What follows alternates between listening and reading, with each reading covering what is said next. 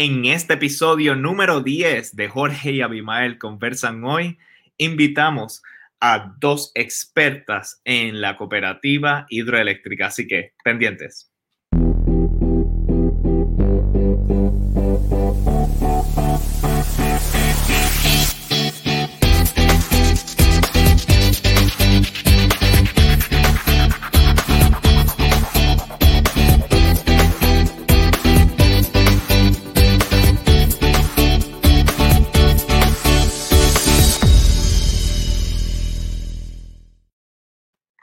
Bueno, y bienvenidos a un nuevo episodio de Jorge y Abimael Conversan Hoy, tu programa digital donde hoy estaremos hablando de un proyecto muy importante que es la Cooperativa Hidroeléctrica de la Montaña.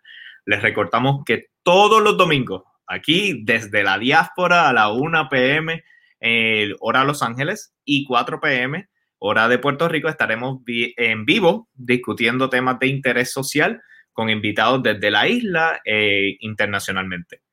Para no perderte ninguno de estos episodios, no te olvides de seguirnos en nuestros canales de video en Facebook y en YouTube y de darle a la campanita para recibir las notificaciones.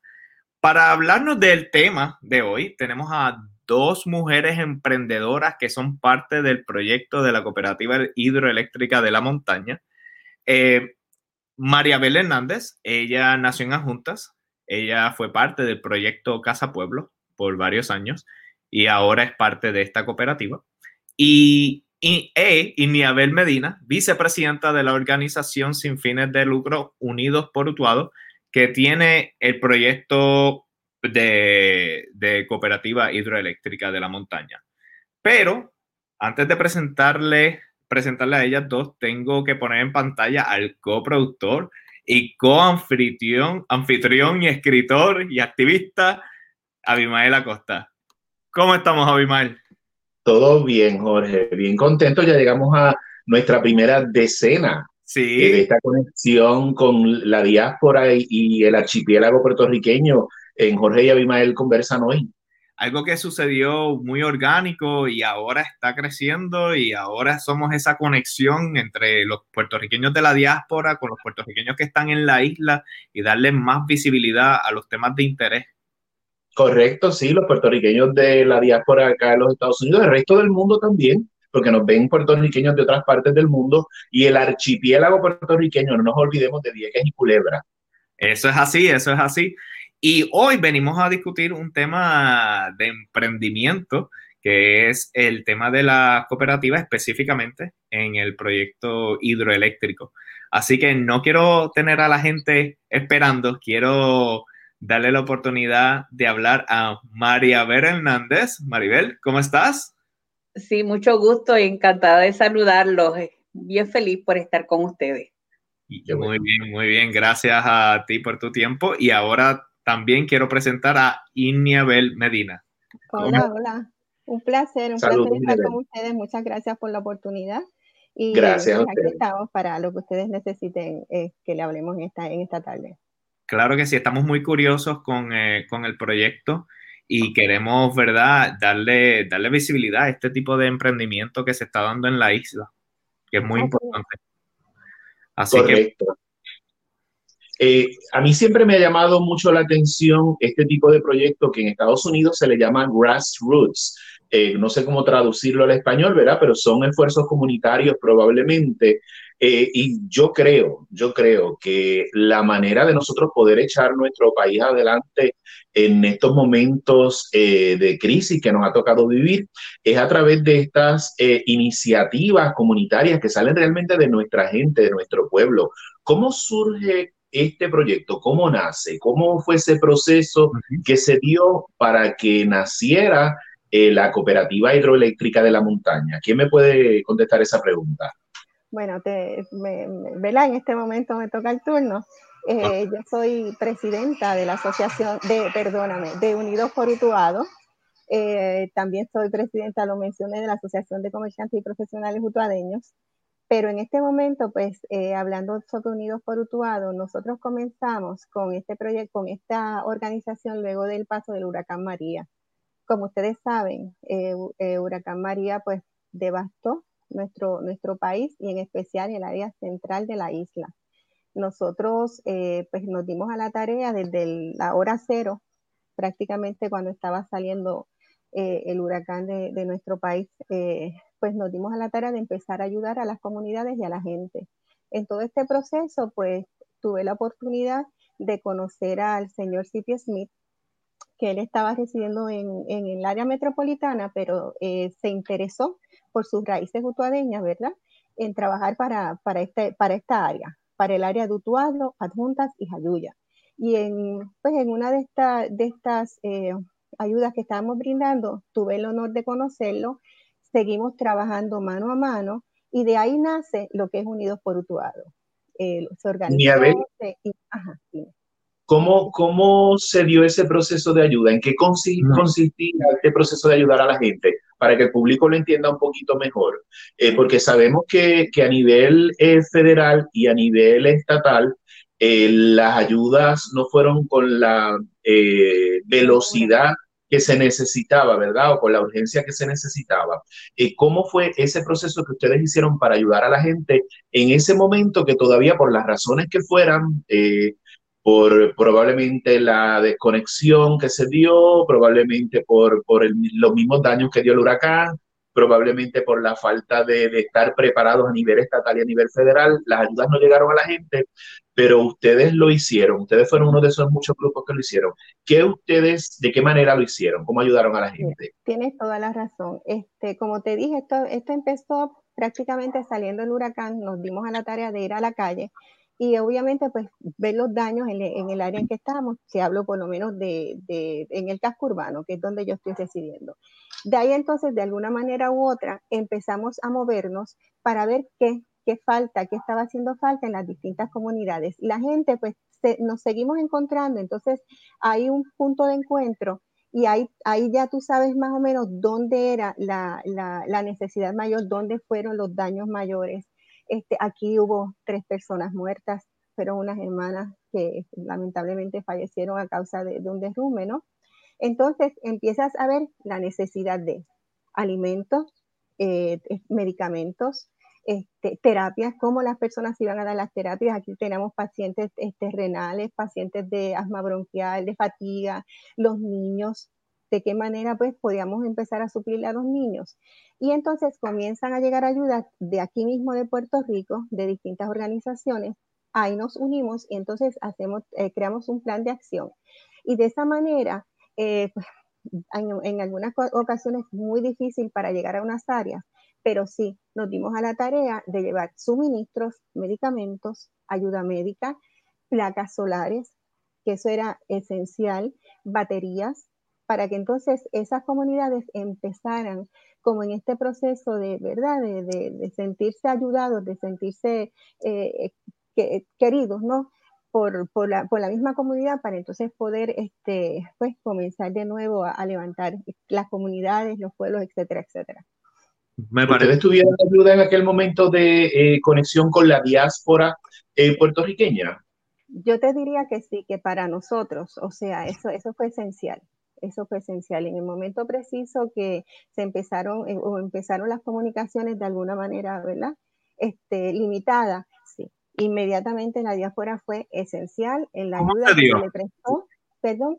¿Cómo se dio esa, esa ayuda de la pues diáspora? Mira, este, realmente en ocasiones eh, nosotros, pues por ejemplo, en mi caso yo estaba acá en Utuado, CIPI, pues estando en el área metropolitana, se le hacía un poquito más fácil poder comunicarse, pues obviamente con, con nuestra gente de la diáspora. Y entonces, este, de esa manera, pues empezamos a entablar eh, eh, comunicación okay. y pues él venía a Utuado todos los días, todos los días. Teníamos personas trabajando con nosotros de Vega Baja, de tu alta, de la, de, la misma área central. O sea, era, era este proceso de ir y venir en el caso de que así fuera, porque como las comunicaciones estaban tan y tan, obviamente no teníamos manera de comunicarnos prácticamente por, por celulares, ¿no?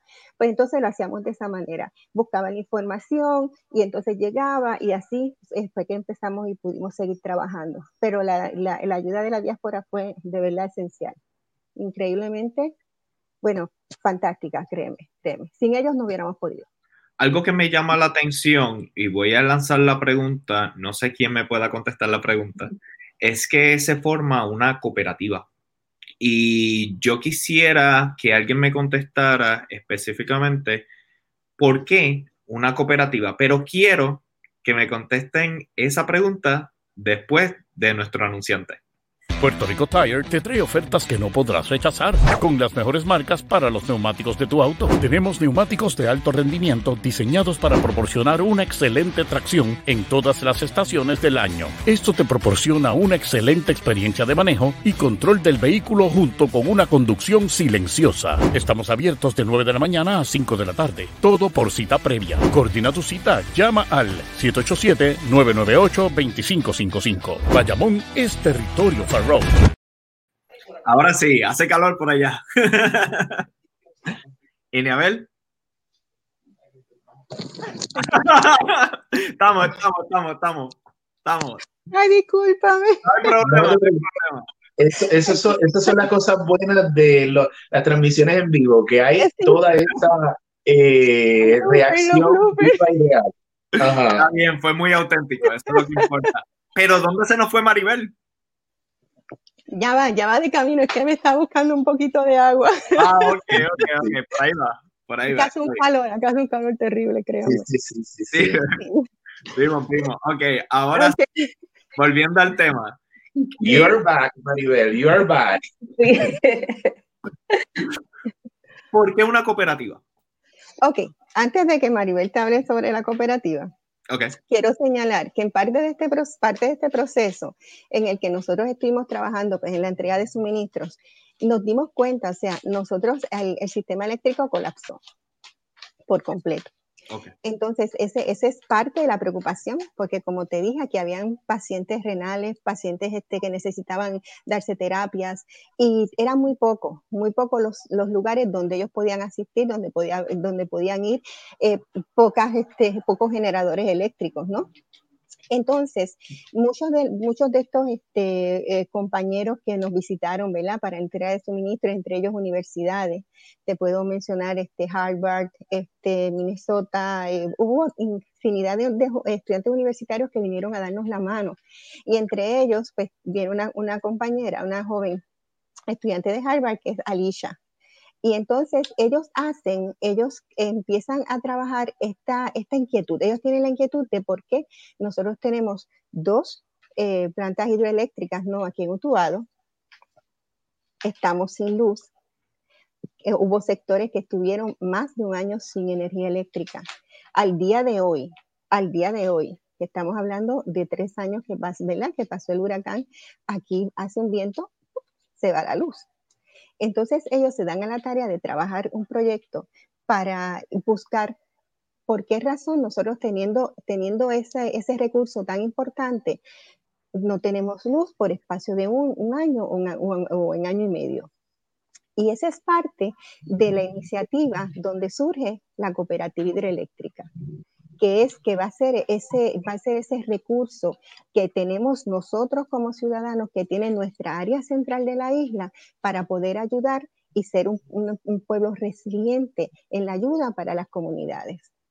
De esta manera, pues entonces, este, Maribel, pues te puede hablar sobre la cooperativa Una, una pausita antes. Es interesante que está hace unas semanas atrás, en medio de una conferencia del gobierno, hablando de cuán preparados estaban para eh, eh, la, esta temporada de huracanes que, que comenzó ya durante el mes de junio.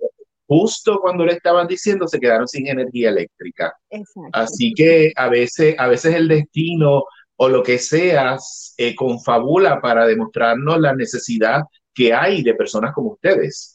Yo te podría, te podría mencionar esta semana, este, han sido días de lluvia y, y, se han ido, la luz ha ido todos los días.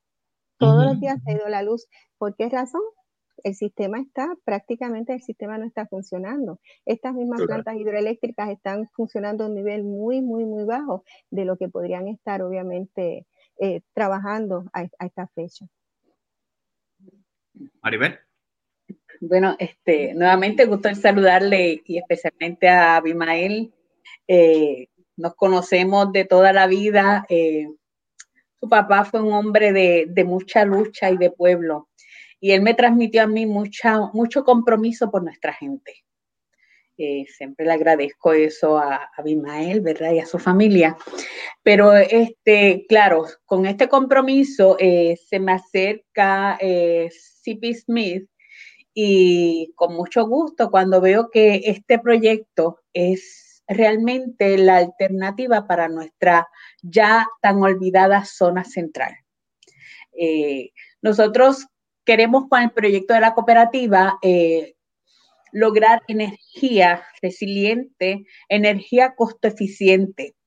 Pero voy a hacer un poquito de historia. En el, en el año 1930, de los años 30, 40, es que surge estas, estas hidroeléctricas dos bocas, comienza la construcción de dos bocas y caunilla a través de la Rural Administration, eh, Rural Energy Administration, REA y era para darle energía al centro completo de la isla utilizando estos embalses. Y es bien interesante porque las aguas de estos embalses vienen desde Jayuya y desde Adjuntas y, se, y, entran en estos, estas hidroeléctricas. Y con eso, eh, en los años 70, nosotros teníamos luz. ¿Qué sucede? Que empiezan a cambiar eh, por el petróleo. El petróleo era el recurso bajo, vamos a hacer, hicieron estas centrales termoeléctricas y el petróleo comienza a subir. Mientras tanto, estas centrales empiezan a abandonarse. Estas, estas hidroeléctricas tienen la capacidad de producir sobre 50 megavatios. Para que ustedes tengan una idea, el pueblo de Utuado necesita 4 megavatios hora pico el de Jayuya necesita 4 megavatios, Imagínense nosotros funcionando a capacidad las hidroeléctricas de Caunilla y Dos Bocas, podríamos tener sobre 50 megavatios. Estamos hablando de que podríamos utilizar sobre 30, 38, 39 megavatios para distribuir en otras áreas. es un sumamente preciado. Pero estas hidroeléctricas, hay, un detalle bien interesante, lo que le llaman black start, o sea, cuando se va la luz en todo Puerto Rico, quien reinicia el sistema eléctrico es pocas. Hmm. Solamente abres una válvula y ahí comienza a reiniciarse el sistema hidroeléctrico. Estas hidroeléctricas se pusieron a través de una alianza público-privada para que, para que pudieran manejarse. Nosotros hicimos, eh, vamos, un maratón. En menos de un año logramos incorporar la primera cooperativa eléctrica. En menos de un año nosotros logramos eh, someter o los requisitos de cualificación ante la Autoridad para las Alianzas Público-Privadas. Pasamos a la segunda ronda. Todo esto presionando porque el gobierno tiene una lentitud que todos ustedes conocen, ¿verdad? Eh, y en la segunda ronda, nosotros estamos compitiendo con una compañía del Perú, una compañía de República Checa, una compañía de Canadá y está la Cooperativa Hidroeléctrica de la Montaña. O sea que si nosotros no nos hubiésemos organizado estos recursos preciados, donde está nuestra historia y donde nos puede servir, hubiesen pasado a manos extranjeras. Este, corremos esa posibilidad de nuestros propios recursos llevarlos a manos extranjeras. De eso estamos hablando. Eso, No, y, perdona que interrumpa, es que me parece genial ese contexto histórico que nos estás brindando, porque nos ayuda para tener un marco de, referencia en cuál es la situación de, la cooperativa, Abimael. Sí, eh, eh, Maribel, eh, nos menciona un proceso que se dio para poder eh, realizarlo. ¿Podrías explicarnos eh, de manera sencilla que las personas puedan entender cuál es ese proceso de creación de la cooperativa hidroeléctrica de la montaña? ¿Cómo ustedes lo hicieron? Porque recuerden que, mm, bueno, a, Maribel la conozco y ni a Abel he leído sobre ella, no tengo la, eh, el honor de conocerla personalmente, pero por lo que veo, pues son unas mujeres eh, con, mucho empeño de lucha y obviamente para esto hay que ser persona, eh, no solamente tener el deseo, sino tener la capacidad y la preparación para trabajar con esto. Eh, y yo supongo que ustedes están claras, que ustedes en este momento están siendo modelo para el resto del país, para el Caribe y eventualmente para el mundo. Eh, y probablemente sirvan de inspiración a mucha gente para hacer proyectos similares. De eso queremos hablar más adelante en, en este conversatorio. Pero ¿cómo, cómo se dio ese proceso eh, eh, y cuán complicado fue? Sí, sí, nos pues puedes explicar también un poquito, porque hay mucha gente que a lo mejor se confunde, ¿qué es una cooperativa? ¿Qué, es eso? Eh, pues mira, este Jorge y Abimael, en el, el, 15 de diciembre del 2018, el gobernador eh, de aquel entonces firma la ley que abre las puertas a que se dé, porque se está reestructurando la, la, Autoridad de Energía Eléctrica y en el 2018 se firma la ley 258 que crea la ley de las cooperativas eléctricas. Esto es siguiendo un modelo que en Estados Unidos es, muy común. En Estados Unidos hay sobre 900 cooperativas eléctricas. Entonces, eh, es interesante porque este concepto es que el mismo pueblo se empodere de su energía a través de un modelo cooperativista. Y qué mejor que eso, que no esté en los grandes intereses, sino que esté en manos del mismo pueblo. Y ahí nosotros aprovechamos, nos organizamos y empezamos un proceso de, de tratar de ser equitativo, buscar los delegados, para que vea, tenemos delegados de adjuntas, de Jayuya y de Utuado. Una representación más o menos equitativa entre caballeros y damas de distintas edades. Queremos que siempre sea esto equitativo dentro del marco que podamos. Y ahí nosotros nos preparamos para, porque como saben que la, la jueza Swain Taylor eh, dijo que tenían que salir los, de los activos de energía eléctrica, uno de ellos es la, las plantas hidroeléctricas y allí se abre la posibilidad, eso fue un jueves santo por la tarde, abren la posibilidad de que se haga, eh, de, de que someta los documentos de cualificación. Nosotros nos enteramos de casualidad corrimos y logramos someter los documentos, tuvimos que recurrir a unas compañías y hacer alianzas. ¿Por qué? Porque nos pedían un capital de 25 millones. Ok. Nos pedían ¿Quién pedía el capital? ¿Ah? ¿Quién pedía el capital? para poder participar en la, autoridad de las, para las alianzas público-privadas. Nos pedían en adición cinco años de experiencia rehabilitando hidroeléctricas. En Puerto Rico se abandonaron desde los años 70. Aquí no hay nadie. Entonces tuvimos que recurrir a, compañías, este, Boyd, de eh, Siemens, America, eh, Power Secure, que tienen experiencia, unas en equipo. Hemos hecho un team, ¿verdad? A veces la gente no entiende esto, pero es que teníamos que hacerlo, pero la cooperativa está encima de todas estas compañías. Nosotros, ellos son nuestros aliados, pero la compañía es quien tiene la mayor participación. Ustedes la Ok, perdona que, te haga una interrupción aquí, eh, Maribel. Eso significa que eh, para entrar en, eh, hablaste anteriormente también, dijiste que las hidroeléctricas eh, son parte de una alianza público-privada, también mencionaste, ¿verdad? Sí, en estos momentos la autoridad eh, de energía eléctrica lleva ante la autoridad para las alianzas público-privadas todas las hidroeléctricas para que se hagan este, estos acuerdos, esto, lo que le llaman aquí estas APP. Y ahí es que abre la oportunidad. Ok, pero entonces ahora nos menciona que para que se pueda participar de ser eh, parte de estas alianzas público-privadas, eh, entre los requisitos es un, capital de 25 millones de dólares. Eso es así. Sí, un capital de 25 millones a una cooperativa nacida. Ok, entonces eso me supongo que implica que ya ese requisito de 25 millones de dólares excluye a muchísima gente. Todavía. Nosotros lo que hicimos en este, en este, en este, en esta situación, buscamos unas alianzas con una compañía. La cooperativa está sobre todas estas compañías. Entonces, eh, ahí es que se, se logra hacer este equipo A y vamos con este equipo ante la autoridad para las alianzas público-privadas. Le decimos, nosotros queremos competir y este es nuestro equipo y esto es lo que tenemos. Tenemos eh, la experiencia la tiene tal compañía, este, el capital, tal compañía, y así fue que nosotros logramos entrar en este proceso. De lo contrario, nos hubiésemos quedado fuera. De lo contrario, estas hidroeléctricas jamás hubiesen tenido la oportunidad de caer en manos de los puertorriqueños. ¿Cuánto tiempo aproximadamente les tomó de empezar a dar llamadas, a, hablar con personas para crear estas alianzas, especialmente para llegar a 25 millones de dólares que deben de tener en capital? O sea, esto fue un labor bastante arduo, asumo. Entonces, ¿cuánto tiempo más o menos toma eso? Jorge, esto fue bien interesante porque todo este proceso ocurre mientras simultáneamente y en paralelo estamos formando la cooperativa.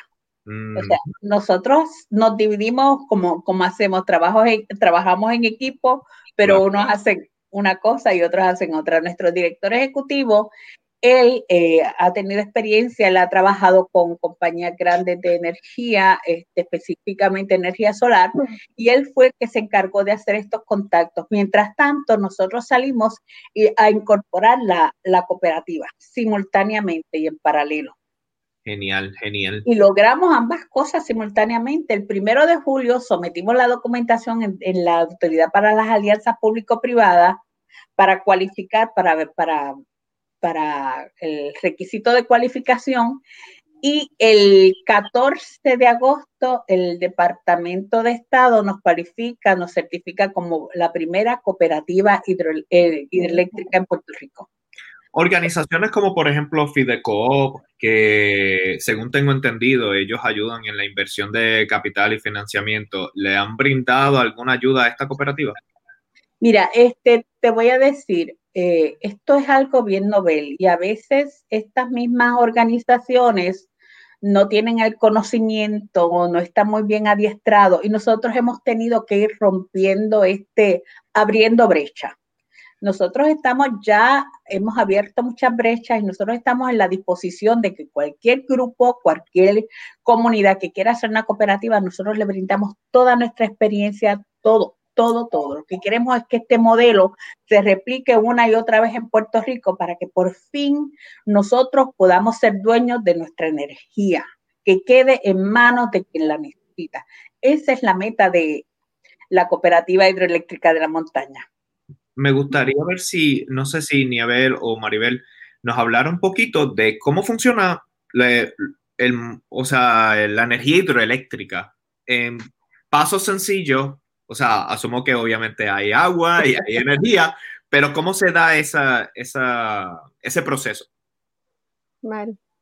Bueno, este, eh, tenemos el agua en este muro, pasa, eh, se abre un, un, un, espacio y por ahí pasa el agua y mueve, va, va moviendo unas turbinas y a la misma vez esas turbinas van encendiendo, van generando energía. En el, caso de Dos Bocas, tienen tres turbinas. Esas tres turbinas pueden producir hasta 18 megas cada una. Y una pregunta, a lo mejor puede ser un poquito tonta, pero bueno, se me ocurre. ¿Y si hubiese sequía?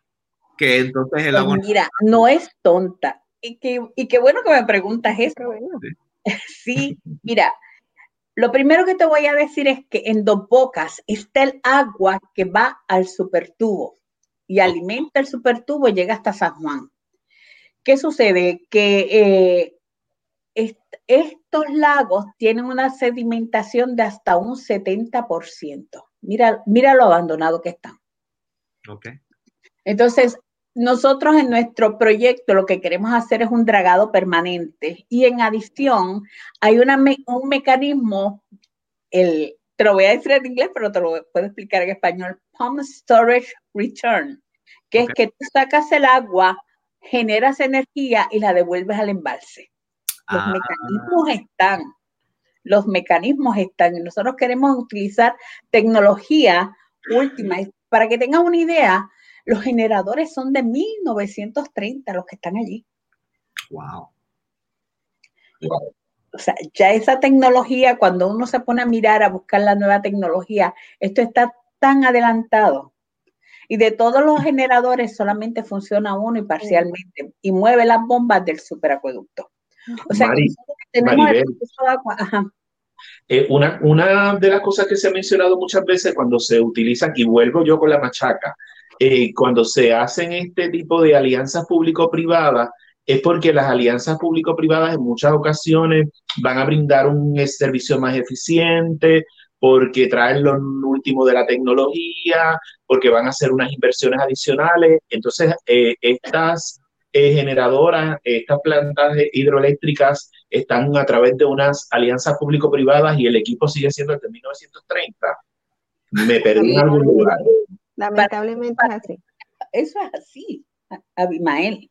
Sí, siento que me perdí, estoy perdido, estoy perdido. ellos están dando. pero vamos a usarlo viejo. Mira, ahí realmente lo que vale es el muro, que es lo que es lo que es más gasto, y ya eso se hizo. Y según el cuerpo de ingenieros está en buenas condiciones, pero la maquinaria hay que modernizarla completa. Este proyecto, para que tengas una idea, sale sobre 150 millones de dólares. Yo quiero, eh, Jorge, que no se nos olvide anotar aquí, porque nosotros todas las semanas estamos teniendo políticos eh, invitados eh, hablarle a los políticos sobre esta cuestión de las alianzas público-privadas, porque yo estoy perdido con esta conversación de, de, este concepto que se ha hablado de alianzas público-privadas, y me, y me entero hoy que voy a empezar a correr y a gritar ya mismo que la, esas eh, generadores, correcto, estoy usando la palabra correcta, son de 1930, luego de haber unas alianzas público-privadas. Así que prepárense los políticos que tengo en las próximas semanas porque se ha preguntado para ustedes. O sea, es inconcebible. Mari. Cabe señalar que estamos hablando también que nosotros pasamos por, por el huracán George, que desde, desde ese entonces, o sea, esto viene arrastrando, arrastrando un problema de, yo no sé si decirle falta de voluntad para el mantenimiento. También a veces, pues quizá, ¿verdad? Este cambio pues, que tenemos, ¿verdad? En nuestro país por la democracia, ¿no? el cambio de administraciones, qué voluntad tú tienes y hasta qué punto tú, te responsabilizas por el mantenimiento de estas plantas. O sea, porque al principio todo es bonito, pero después cuando ven el problema, cuando, cuando ven la situación como están, pues, ups, se me olvidó. Entonces, claro, empieza, tú sabes, empieza entonces la dejadez, empieza pues obviamente la, la, el, el, el, poco trabajo no se realiza, y, ya tú ves cuáles son las, las, consecuencias. Gracias a Dios tenemos una turbina trabajando, pero imagínate que surja algo después de estos terremotos, ¿qué vamos a hacer? Eh, definitivamente, eh, yo, fuera de lo dramático que yo pueda hacer, eh, me, me, choca el, el, entonces el rol de las alianzas público-privadas, no solamente esta, habría que ver cómo están funcionando las demás alianzas público-privadas. Eh, e, esta es porque me enfrento ahora en la conversación con ustedes. Y no debería eh, haber ese tipo de cosas que estamos mencionando, o esa dejadez, o como le queramos llamar, eh, con cambios de administración, porque si nosotros tenemos un plan de país, las administraciones que vengan, aunque tengan unos intereses ideológicos, deben ajustarse a ese plan de país, porque el plan de país debe ser un plan de país en consenso. No tiene que ver con, con, cuestiones ideológicas, por ejemplo, en una cosa como esta, que es un servicio básico que necesita nuestra sociedad. O sea, inyecta en la economía de, de, varias maneras, no tan solo que está brindándole una solución a un pueblo que obviamente lo necesita, estás creando empleo, que por cierto, esa es una de, de las preguntas que podemos hablar más adelante. O sea, comercios, este, este, la, la, visión, tú sabes, de desarrollar económicamente la, la zona central comercialmente hablando. Ahora mismo en el mundo, el, el, el, la energía por petróleo, el petróleo está subiendo y bajando, subiendo y bajando, una loquera. Y esto podría ser una opción muy, o sea, en nuestras caras Sí. mira, Jorge, para que tengan los jóvenes acá en Puerto Rico, tú sabes, no se irían para los jóvenes, la mayoría de los jóvenes que se gradúan, tremenda oportunidad de quedarse donde, donde ellos quieren. O sea, para, para que tengan una idea, la energía hidráulica es la más barata. Ahora se explican por qué no le han, por qué no le han hecho caso. Es la más barata producirla. Y no solamente barata, y si estoy equivocado me corrigen, probablemente desde el punto de vista del ambiente. Menos huella eh, deja. Correcto, correcto. Es toda la Exacto. Me gustaría llevar la conversación, porque Abimael dijo que él era dramático, pero tengo que admitir, a mí me ha dado una bofetada en la cara lo que ustedes me acaban de decir. Y estoy, que esa pregunta se la tenemos a todos los políticos que vayamos a invitar. Este, me gustaría dirigir la conversación un poco al hecho de que ustedes dos son mujeres y es un movimiento que se ha dado, corríjame si estoy mal, pero en su mayoría por mujeres. ¿Sí? ¿No? Tal vez a lo mejor. Sí, sí, claro, claro. Es que este, sí, obviamente en, el grupo de trabajo, en, pues en la organización en sí, pues obviamente tenemos, ¿verdad? Presentación masculina, ¿no? Eh, y estamos trabajando mano a mano. Pero eh, no sé si es que ese impulso y, y esta visión esta visión que tenemos, ¿verdad? Para, para un futuro, para dejarle a nuestras generaciones algo excepcional, por llamarlo así, este, yo creo que somos nosotras las mujeres las que tenemos como, como que esa fuerza de decir y ese, y ese positivismo y ese optimismo, porque en ocasiones, y, puede pasar, en, quizás mañana, esta noche, los llaman o les preguntan y hay, y hay sus dudas, tú sabes, y, y les dicen, pero esto no se puede dar. ¿Por qué? O sea, ¿cómo van a hacerlo? El gobierno no, los va, no lo va a permitir, las grandes compañías no lo van a permitir. ¿Por qué no? Nosotras decimos que sí. O sea, existe la posibilidad, existen los recursos, existen las ayudas, porque existen, existen fondos.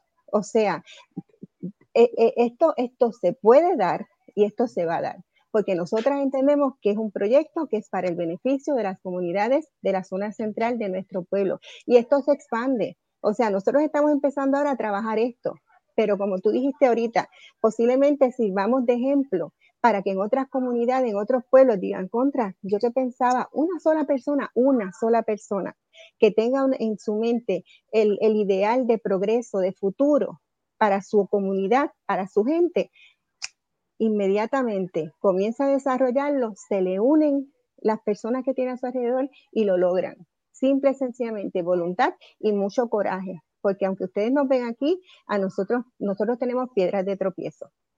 Pero con todo digo eso, seguimos adelante. Correcto. En, un país eh, como el nuestro, donde lamentablemente las cifras de violencia de género son tan altas, eh, es importante que haya más mujeres que tomen el control de, su vida totalmente ellas, que no tengan que depender de, hombres eh, para, el sustento. Eh, lamentablemente en muchas ocasiones muchas mujeres se mantienen en relaciones de maltrato con sus parejas por el factor económico. ¿Cómo la cooperativa hidroeléctrica de la montaña puede servir para ser una fuente de trabajo para mujeres? Eh, para toda la comunidad, obviamente, pero el elemento de, las mujeres, eh, porque son, aquí mismo tenemos dos mujeres maravillosas conversando con nosotros eh, y ustedes son un ejemplo para el resto de las mujeres y sobre todo para las niñas. Niñas que sigan viendo mujeres en posiciones de poder, mujeres empoderadas, mujeres que, que, que, mandan y hacen, como decimos, ¿verdad? En el campo, son ejemplos para esas niñas, para ellas, eh, eh, no querer solamente ser princesas, no querer solamente ser reinas de belleza, sino que vean que hay muchas más eh, oportunidades para las mujeres. maravillosa la que quiera ser reina de belleza, maravilloso lo que quiera ser mamá, maravillosa la que quiera ser esas posiciones tradicionales que, se le, que nuestra cultura le ha adjudicado a la mujer, pero también que vean que hay otras mujeres que, que hacen otras cosas. ¿Cómo la cooperativa puede servir eh, de avance para, para las mujeres. Y después de que contesten esa pregunta, le voy a abrir el espacio a la comunidad que ya me están haciendo comentarios, incluso hay algunas preguntas. Pues mira, este, yo eh, quiero decir que eh, nuestro director ejecutivo, en una ocasión yo le pregunté a C.P. Smith que por qué él, o sea, se escogían mujeres, ¿verdad? Él dice que un dólar en la mano de una mujer piensa en el futuro, un hombre no. estadísticas están. Y en adición, él dice, esto es un bebé y en manos de ustedes, ustedes van a cuidarlo porque la, mujer es más, eh, o sea, está cuidando a su hijo y esto es su hijo. De hecho, ahora mismo nosotros tenemos un proyecto eh, de reenfoco, que es eh, resiliencia energética fotovoltaica comunitaria, que es para instalar 5 megas de energía solar resiliente en nuestras juntas Ayuya y Utuado. Y yo estoy cogiendo el curso de instaladora solar. Estoy aprendiendo un montón, todas mujeres. Y esa es la nueva visión, pero para hablar de desarrollo, eh, nosotros tenemos a través de, sí, de la cooperativa, pero la Unidos por Utuado quiere hacer un plan de desarrollo. Amy es la, presidenta de Unidos por Utuado y dentro de esa organización vamos a hacer un plan de desarrollo eh, de, aceleradora, incubadora y desarrollo para Workforce Development. Eso está genial. Eso está, a mí personalmente me, me parece fantástico lo que ustedes están diciendo. Eh, mi papá, él hacía calentadores eh, solares, vendía calentadores solares de reserva de agua, que obviamente eso en Puerto Rico se ha dado mucho debido a que eh, hay muchos huracanes y eso. Entonces, que se esté hablando de este tipo de energía renovable y cuestiones, ¿verdad? Solares, eso pues me, me trae muchas memorias muy bonitas. Así que voy a abrir el espacio para la comunidad. Aquí tenemos a Jorge Alfredo Rivera Segarra. Eh, qué bueno poder ver a una buena gente de mi distrito. Enhorabuena. Ah, espérate, yo creo que a él mismo le podemos hacer la pregunta. pues, eh, dice, vota por el número 2. Abimael, tenemos aquí a alguien que está corriendo con un puesto político. Es el nieto de Segarra. Ah, pues mira, precisamente me gustaría saber cómo, cómo podemos impulsar este proyecto con la alianza público-privada. Así que sería bueno que me escribieras en los comentarios. Ruth, saludos. Él nos comenta, necesario e importante que el gobierno tome una postura sobre este proyecto para garantizar que esa cooperativa sea fuerte y estable para el beneficio de la montaña me gustaría saber cómo se puede hacer. Me gustaría que él hiciera, ¿verdad? Una propuesta de cómo se hace en el gobierno. Eh, Pedro Collazo, saludos. Y ni Saludos. Tengo aquí un comentario, bueno, no voy a poner ese. un eh, comentario muy puertorriqueño, un comentario muy puertorriqueño que en la mayor parte de las ocasiones es un comentario que se usa eh, positivamente. Eh, bueno, yo, como, yo no le tengo miedo a las palabras. pues dale, vamos. Puñeta tú. Puñeta tú. No sé, lo entendí, pero puñeta, ok. Mm.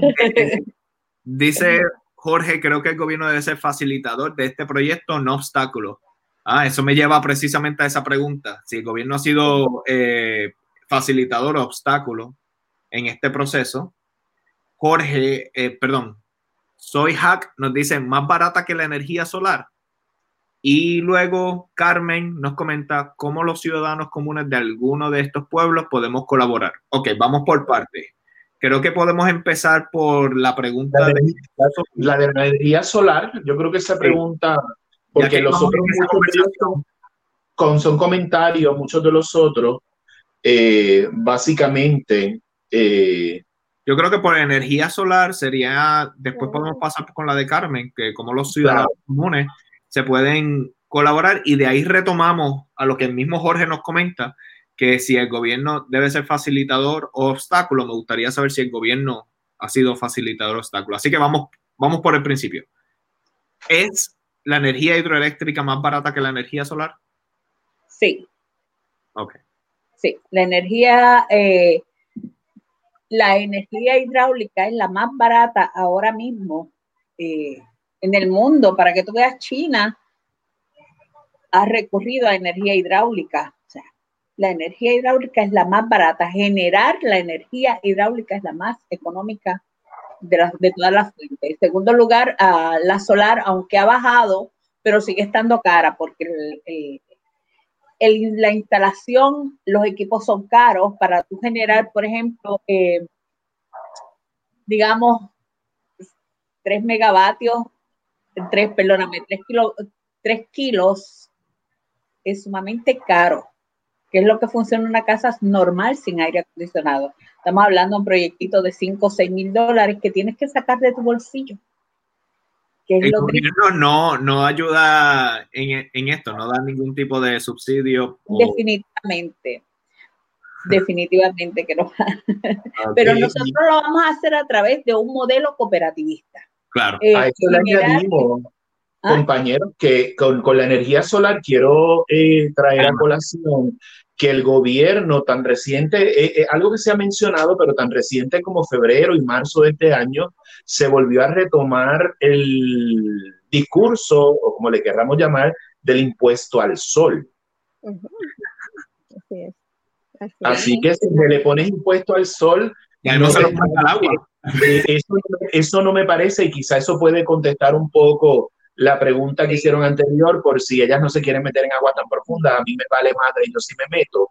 Eh, el impuesto al sol, estamos hablando de que es una intervención del gobierno que complica el proceso de las personas que decidan ser independientes desde el punto de vista de energía eh, con la energía solar, pero entonces ahí viene un impuesto al sol. Así que para desde mi parte, que soy un total desconocedor del tema, pero que me zumbo, eh, yo creo que un impuesto al sol no me huele ni me suena a mí a, una, a ser facilitador el gobierno con relación a esto.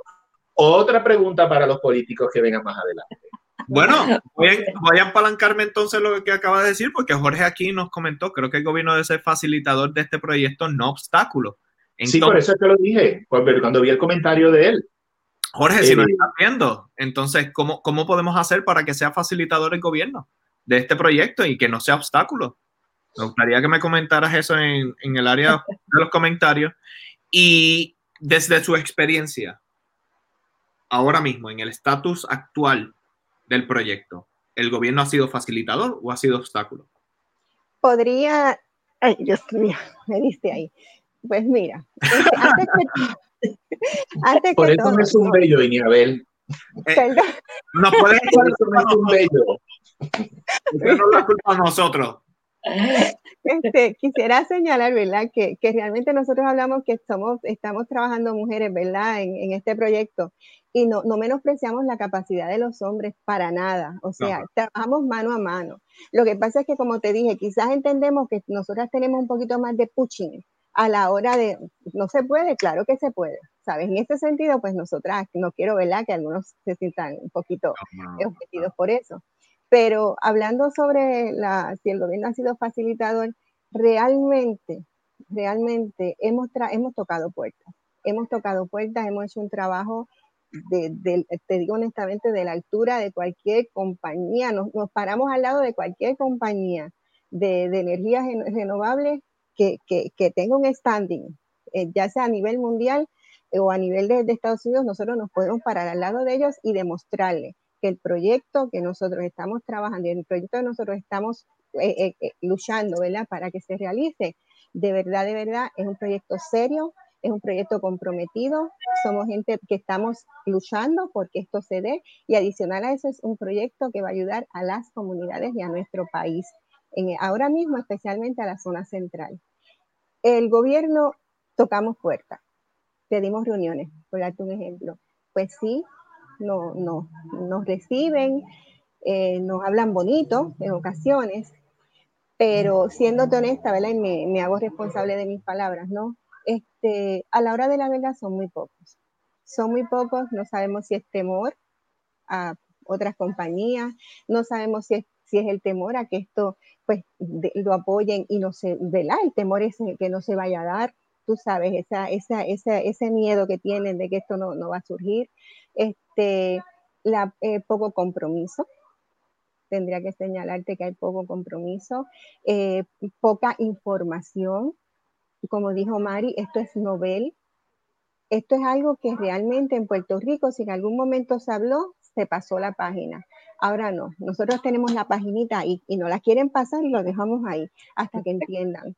Porque realmente tienen que entender lo que está pasando, tienen que, o sea, vivimos una experiencia, Puerto Rico ha vivido las experiencias, yo creo que, que en la vida, en, nuestra mente, nosotros no pensamos que íbamos a pasar un terremoto, este, un huracán, perdóname, pasamos huracán, terremotos, temblores, todavía tiembla, el COVID, o sea, y todavía estamos de pie, Puerto Rico está de pie, Puerto Rico está luchando por, por, respirar, por sobrevivir, por seguir hacia adelante. Y esto es parte de eso. O sea, levantar un Puerto Rico como el que queremos para generaciones futuras, parte de eso es la cooperativa hidroeléctrica de la montaña, parte de eso es este proyecto. Y a eso, y a esos políticos, si hay alguno que nos está escuchando, que nos abran la puerta, nosotros estamos dispuestos a sentarnos con ellos. Tengo un comentario que me acaban de hacer. Ah, pues mira, estamos en la disposición, no sentarnos una vez, dos veces, si no entienden, nosotros volvemos. Las veces que sean, nos sentamos y le explicamos a ellos y a aquellos que tengan miedo de que esto se lleve a cabo. de, hecho, yo quiero añadirle a, a Iniabel, ¿verdad? Que este proyecto se va a dar. Ya eso es obvio. La cooperativa hidroeléctrica ya la vamos a tener funcionando en todo su, yo creo que ya el año que viene va a estar funcionando por completo y este es el momento, o sea, este es el momento. Aquí tengo, Jorge nos contestó y dice, la manera que el gobierno puede ser facilitador de muchas maneras. La primera es reconocer que no ha sabido administrar lo que tiene, ¿ok? Segundo, renunciando a poderes y empoderando a las instituciones como esta. Ajá. Pero para eso solo se necesita voluntad y líderes que crean en nuestras instituciones. Ok, pero ¿cómo? o sea, chévere. Está bien, muy bien, muy bien. Eh, yo, quiero traer algo, eh, algo a, la, a, la, conversación y, y, no es por, por, por ser eh, mala suerte y, y, y, traer la nube negra, pero ya hablamos del aspecto de que las centrales hidroeléctricas y estos embalses son del gobierno en alianza público-privada por lo tanto, ese control de esas eh, plantas hidroeléctricas y de esos embalses los tiene el gobierno conjuntamente con estas alianza público-privada, que ya sabemos cuán complejo es entrar en ese espacio de las alianzas público-privada. Eh, ¿cómo, ¿Cuál es el plan de ustedes para tener acceso, como la cooperativa hidroeléctrica de la montaña, a, esas, a esos embalses y a esas eh, plantas o centrales hidroeléctricas? Bueno, como estábamos hablando, ya nosotros pasamos, ellos abrieron la, la, la oportunidad, que es la cualificación, request of uh, qualification. El, y el, en noviembre ellos determinaron que nosotros, la Cooperativa Hidroeléctrica de la Montaña, junto con tres compañías más, podemos someter propuestas.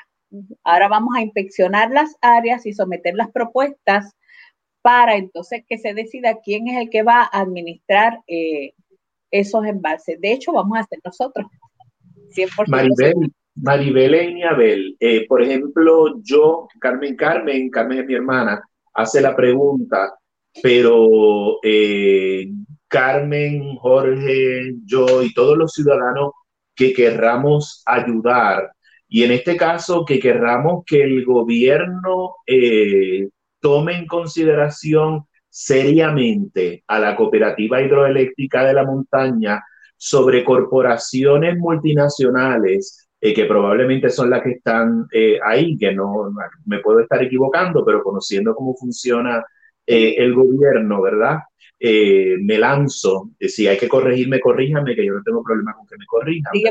O ustedes o la gente en el futuro, o quien me quiera corregir, corríjame, no tengo problema es, con ese. ¿Cómo nosotros podemos ayudar a que el gobierno tome eh, seriamente la propuesta que ustedes presenten por encima de esas eh, probablemente grandes corporaciones eh, multinacionales?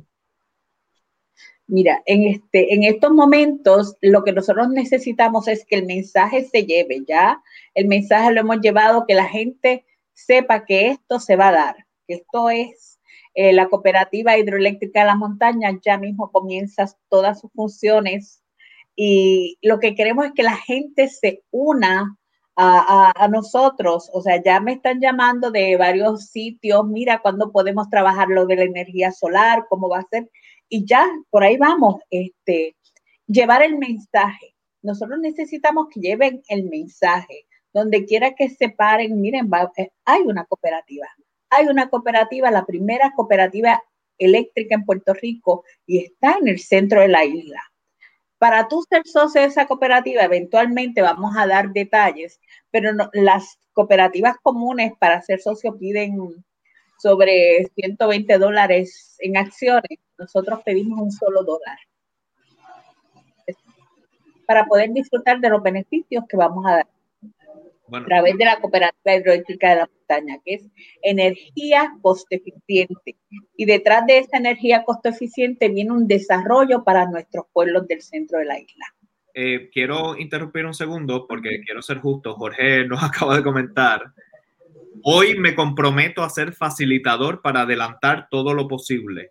Qué bueno. ¿Cómo? Tenemos que cambiar los líderes que tenemos. Ahí se fue con el mensaje político. Ese es el primer paso. Y luego dice, tenemos que educar a la gente, llevarle el mensaje de cuán importante es este proyecto. Vamos a hacer una cosa. Aquí ya se formó una conexión.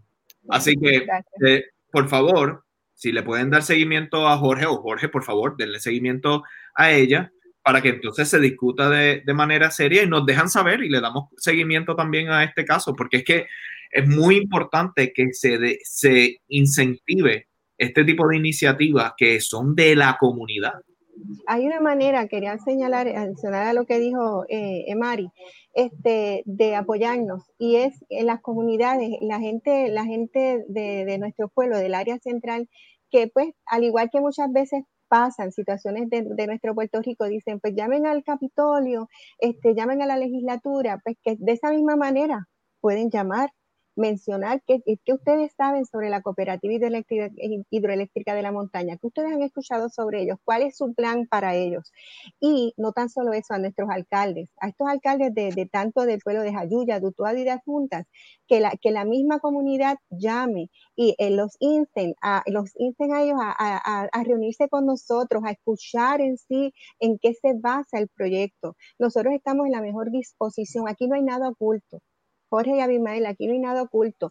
Esto, como te digo, esto es novel para nosotros, también es algo, nosotros estamos aprendiendo de esto. Nosotras no sabemos, o sea, nosotros no nacimos aprendidas, ¿no? Nosotros estamos aprendiendo sobre este proyecto. Nosotros llevamos años escuchando. Hay cosas que podemos contestar, hay otras que no, pero buscamos, no nos quedamos quietas. Yo quiero hacer un llamado a la audiencia que está viendo este programa o que va a ver este programa la manera a veces más sencilla de visibilizar este tipo de, contenido es dándole share. Compartan este video. Sí, nuestra página. En la página. de internet, ah, Cooperativa Hidroeléctrica de la Montaña. Este, tenemos nuestra página de internet. Ahí tenemos toda la información y pueden unirse eh, a través de es importante que compartan visibilidad, visibilidad. Necesitamos que esto lo vea mucha gente. Nosotros tenemos, eh, hasta el momento, eh, hemos sido bendecidos que desde el día uno estamos teniendo eh, miles de personas que nos están viendo semanalmente y diariamente nos ven gente porque aunque los programas sean Facebook Live, estos videos siguen compartiéndose a través de las redes sociales Así que este mensaje de ustedes va a seguir llegando. Les voy a dar el número del Senado de Puerto Rico a las personas que nos están viendo y sería bueno que Jorge lo pudiera poner en pantalla para que se comuniquen con ellos, para que le, le hablen. Es el 787 eh, con el 17 de Puerto Rico para los hermanos eh, en la diáspora o en otras partes del mundo, hermanos puertorriqueños, el 787 724 2030. Ese es el número del Senado de Puerto Rico. Mientras estemos en la conversación, voy a buscar el número de la Cámara de Representantes también y voy a dar el número eh, de, de, la Fortaleza para que se, se, comuniquen con ellos. Yo realmente... Eh, Perdóname, este es el número de quién? Este número que acabo de dar, el 1787-724-2030, es el cuadro del Senado de Puerto Rico. Yo he llamado muchas veces a través de los años. Eh, pero sería bueno que la gente tenga la experiencia de llamar como la he tenido yo, porque esas cosas son las que nos muestran a nosotros cuán en serio nos toman. Y ya noviembre está ahí al ladito. Así que invito a la gente que haga esa llamada, porque recuerden, durante el huracán María, muchos puertorriqueños estuvieron eh, casi un año sin luz y hay gente que todavía sigue sin luz y la central, eh, digo, la cooperativa hidroeléctrica de la montaña, eh, proyectos como el que está haciendo Casa Pueblo de Adjuntas de, de, solar y todo este tipo de proyectos que se están dando de energía solar también son alternativas para eh, la independencia eh, energética. Y ya lo estamos viendo como en medio de una conferencia de prensa donde se está diciendo de lo maravillosamente preparados que están, se quedan sin luz. Hello. O sea, eh, algo que quiero añadir a eso es, quiero, como dice a misma Edgar, nuevamente la machaca, es de que le den share incluso ahora que pusimos el número del Senado de Puerto Rico, para que se riegue la voz y recordarle, estos ejercicios que estamos haciendo, estos videos están documentados. Estamos documentando lo, lo, que se está conversando. Entonces, si alguien tiene alguna, alguna duda, no es nada más que vaya a nuestros canales, vea el episodio y ahí está. Así que sirve para darle seguimiento a todos estos proyectos. Aquí tengo un comentario de Carmen, de tu hermana Avi. Me dice, yo llamé muchas veces también, pero para que arreglaran el aire del teatro de la Escuela Superior en Adjunta. El 14 de agosto cumple dos años sin aire. Sí, yo sé. Yo me acuerdo cuando, la, ya, cuando las cenizas de Peñuela, eh, yo llamé y una de las de, de, las de la alcaldía de Peñuela me preguntó que dónde yo residía. Me imagino que es porque vio el número de teléfono eh, y me dijo que a mí eso no me afectaba. Sí. y yo soy puertorriqueño, me nací, me crié en Adjunta y Adjunta es bien cerca de Peñuela. Y aunque viviera en la luna como Roy Brown, yo soy puertorriqueño aunque viviera en la luna. Por lo tanto, yo tengo el derecho a preocuparme por mi país.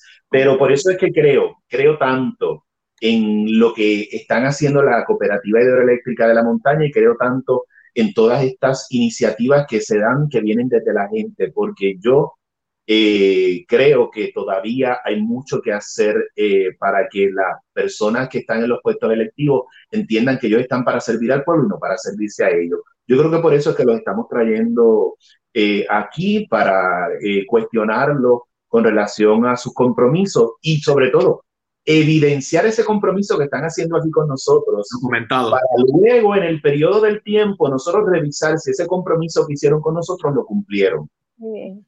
Eh, quiero hacer una pregunta. Es actualmente el proyecto, ¿cuántas personas emplean y cuántas personas ustedes consideran que en un futuro, digamos a corto, mediano plazo, podrían emplear? Ok, en este momento, en el proceso en que estamos, ahora tenemos dos coordinadoras de proyecto eh, contratadas ellas son las que se llevan ya varios, ya como un año, yo creo que llevan con nosotros ya más de un año. Este, y entonces estamos pues en el proceso, como te dije, de, de, pues, de, de, de esta documentación, de eh, eh, recopilar, la, la data, Eventualmente, pues estamos esperando porque el gobierno, ¿verdad?, nos diga que somos parte de, los que vamos a presentar la propuesta, ¿no? Para entonces nosotros seguir evaluando de qué manera, cómo vamos a seguir trabajando, para entonces, pues nosotros estamos trabajando eh, por, por eh, donativos, o sea, tenemos compañías, tenemos uh, fundaciones, perdón, que nos han dado donativos para nosotros poder empezar a trabajar el proyecto en sí desde, desde abajo, porque nosotros estamos desde abajo. O sea, nosotros vamos poco a poco levantando lo que va a ser este proyecto que, que va a ayudar a, obviamente la zona central de la isla. Y en este momento tenemos dos coordinadoras que son Maribel Hernández y Saraí. Está, Ella está, con nosotros, pero trabaja para nosotros. Y los demás pues somos voluntarios, trabajamos de, trabajamos de manera voluntaria. Nuevamente para darle visibilidad al proyecto, quiero ser justo, Jorge nos acaba de compartir aquí el número de la Cámara de Representantes. Sí, ya yo lo tenía aquí también, pero eh, qué bueno. 787-721-6040. Así que pueden hacer sus llamadas. Eh, Entonces, discúlpame, pues eventualmente cuando nosotros sigamos evolucionando en lo que es el proyecto, pues obviamente pues tendremos, ¿verdad? Eh, una plantilla de trabajo pues mucho más grande hasta que terminemos con él, que sabemos que muchas de las personas se van a beneficiar, especialmente los de la zona central y de Puerto Rico. No tenemos problema con eso.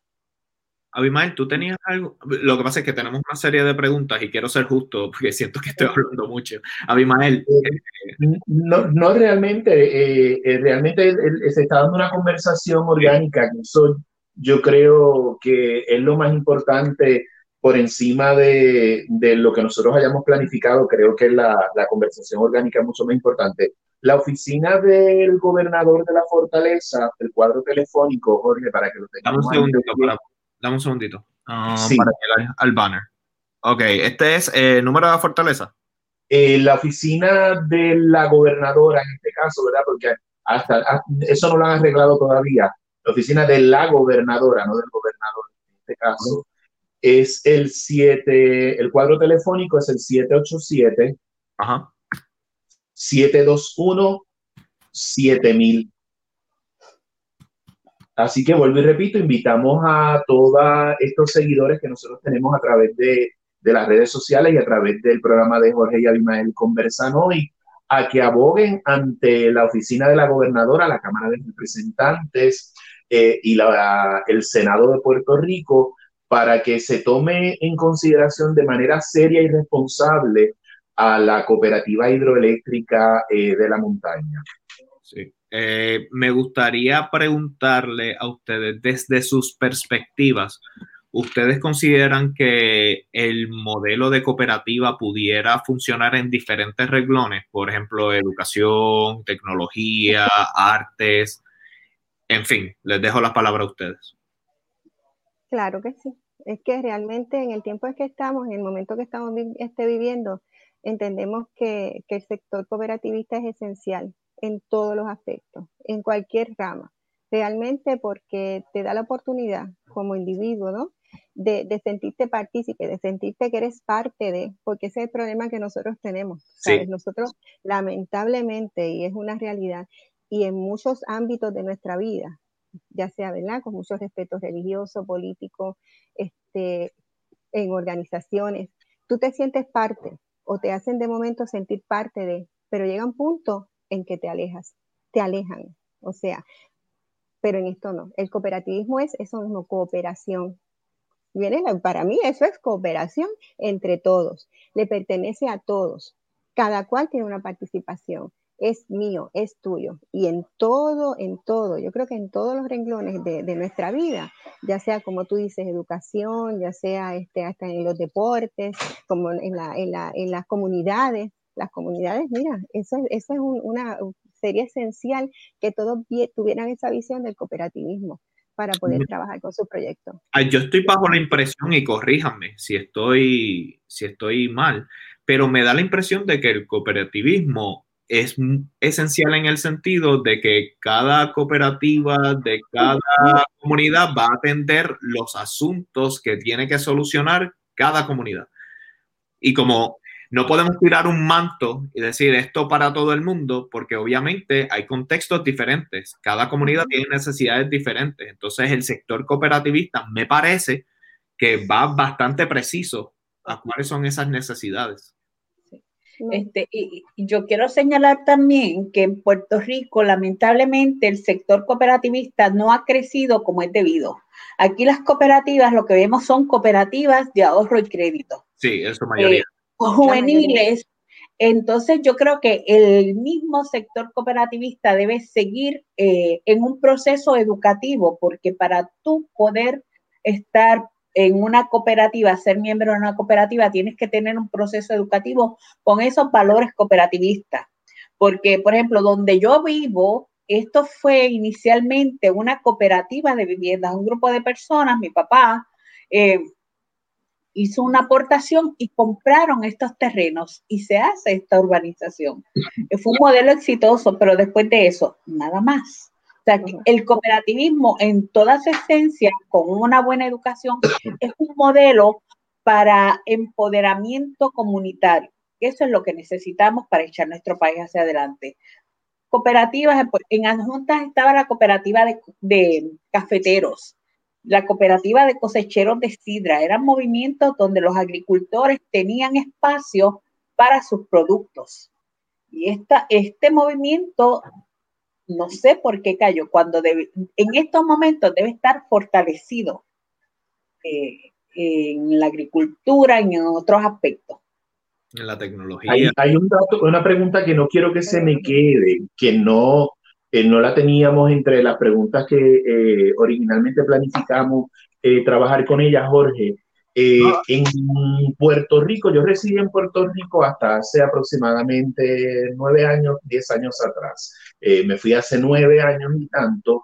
Y en Puerto Rico en ocasiones yo supe pagar en mi casa, donde solamente éramos mi hijo y yo, donde estábamos en la calle la mayor parte del tiempo porque yo trabajaba dando clase, trabajaba eh, produciendo proyectos de cine, televisión, haciendo proyectos de teatro.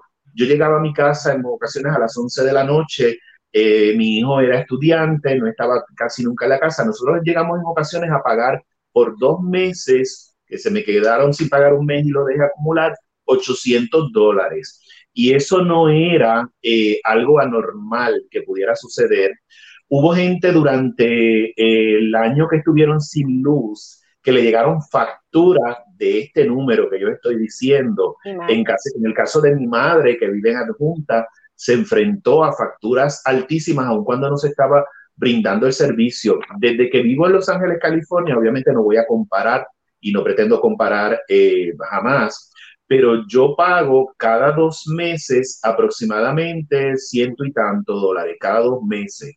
Estamos hablando de que yo lo que gasto allá, lo que gastaba allá en menos de un mes, aquí pago cuatro meses de, luz. Como la cooperativa hidroeléctrica de la montaña eh, sería, si es así, ¿verdad? Un respiro económico para el consumidor partiendo de esto que acabo de decir. ¿Sería más, más barata la energía para el consumidor? ¿Sería más cara? ¿Cómo sería? Mira, este es bien interesante, Junior, porque, eh, digo, Abimael, porque el, el asunto es que eh, la cooperativa va a tener un precio fijo.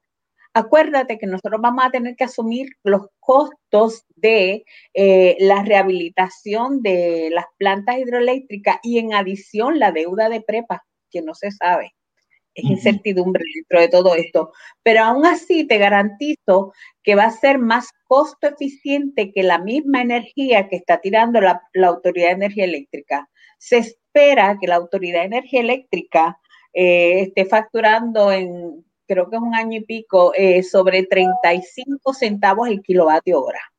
Va a ser la energía más cara en todos los territorios de los Estados Unidos, la de Puerto Rico. Y nosotros lo que queremos es tirar un precio fijo y ahí nos quedamos. Eso es lo que vamos a hacer. Entonces puedo entender, que, aunque volvemos al vuelvo con la machaca. En recientemente el costo del petróleo eh, bajó con todas estas cosas que están pasando. Pero, la factura no nos bajó, pero la factura no bajó. entonces, en este caso, como no utilizaríamos el petróleo, eso podría ser una garantía entonces de eh, un alivio eh, la factura mensual quizá para las personas partiendo de este modelo? Definitivamente, definitivamente, y sí va a ser fijo, o sea, tú vas a saber que el kilovatio hora siempre se va a quedar, por decirte un número, no sé, este, 20 centavos, estoy diciendo cosas lo loco, ¿verdad? Pero eso va a ser todo el tiempo, que tú sabes tu factura va, Ajá, no, no, no, pueden venir con el cuento del petróleo, el ajuste y todo ese tipo de cosas. Definitivamente, porque este, tenemos un recurso que, que está ahí. Claro, que es renovable. Y, este, y este mensaje vuelvo para el público, mi gente, le pusimos ahí los numeritos, cámaras, fortaleza, usted está escuchando de lo que estamos hablando. Usted está escuchando de lo que estamos hablando. Ese cuento que nos hacen del petróleo, del ajuste, de todas esas cosas que yo no entiendo, pero finalmente terminaba pagándolas porque si no las pagaba me cortaban el servicio. Aquí estamos hablando de que sería una tarifa fija, una tarifa fija la que usted estaría pagando. Así que es un numerito. Cuando el video se termine, ahí Jorge acaba de ponerle a la oficina de la gobernadora, para cuando el video se termine, busque los demás, búsquelo, ahí se los tenemos.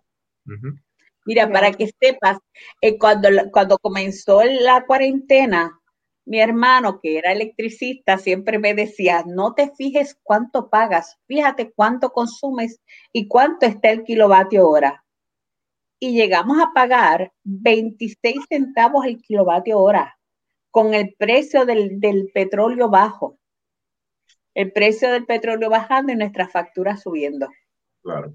Y eso fue en el periodo de abril y mayo. Ahora supuestamente viene eh, el bajón a 22 centavos el kilovatio hora, que era lo que estábamos hace un año. Tengo... Mira, y que no se nos olvide, con generadoras del 1930. Tengo, tengo, una, tengo una, una curiosidad. Búscala. tengo, tengo una curiosidad. Eh, en cómo, cómo se ha visto la participación de la comunidad joven en estos modelos de cooperativismo para, digamos, dejar ese legado a las nuevas generaciones? Mira, este, volvemos a lo mismo. Eh, hay una falta de educación dentro del sistema cooperativista, eh, de educar las ventajas del sistema cooperativista a, a, los ciudadanos. Solamente ves la cooperativa y es un edificio donde guardas dinero y sacas dinero y haces préstamos, nada más. No lo, Exacto, no lo ves como un modelo de vida que podemos, que podemos vivirla. O sea, que, tenemos que aprender a ser cooperativistas dentro de nosotros para poder exteriorizarlo. Y esa es la diferencia. En tú pensar cooperativamente, como en, el bien de nuestra comunidad, en la solidaridad.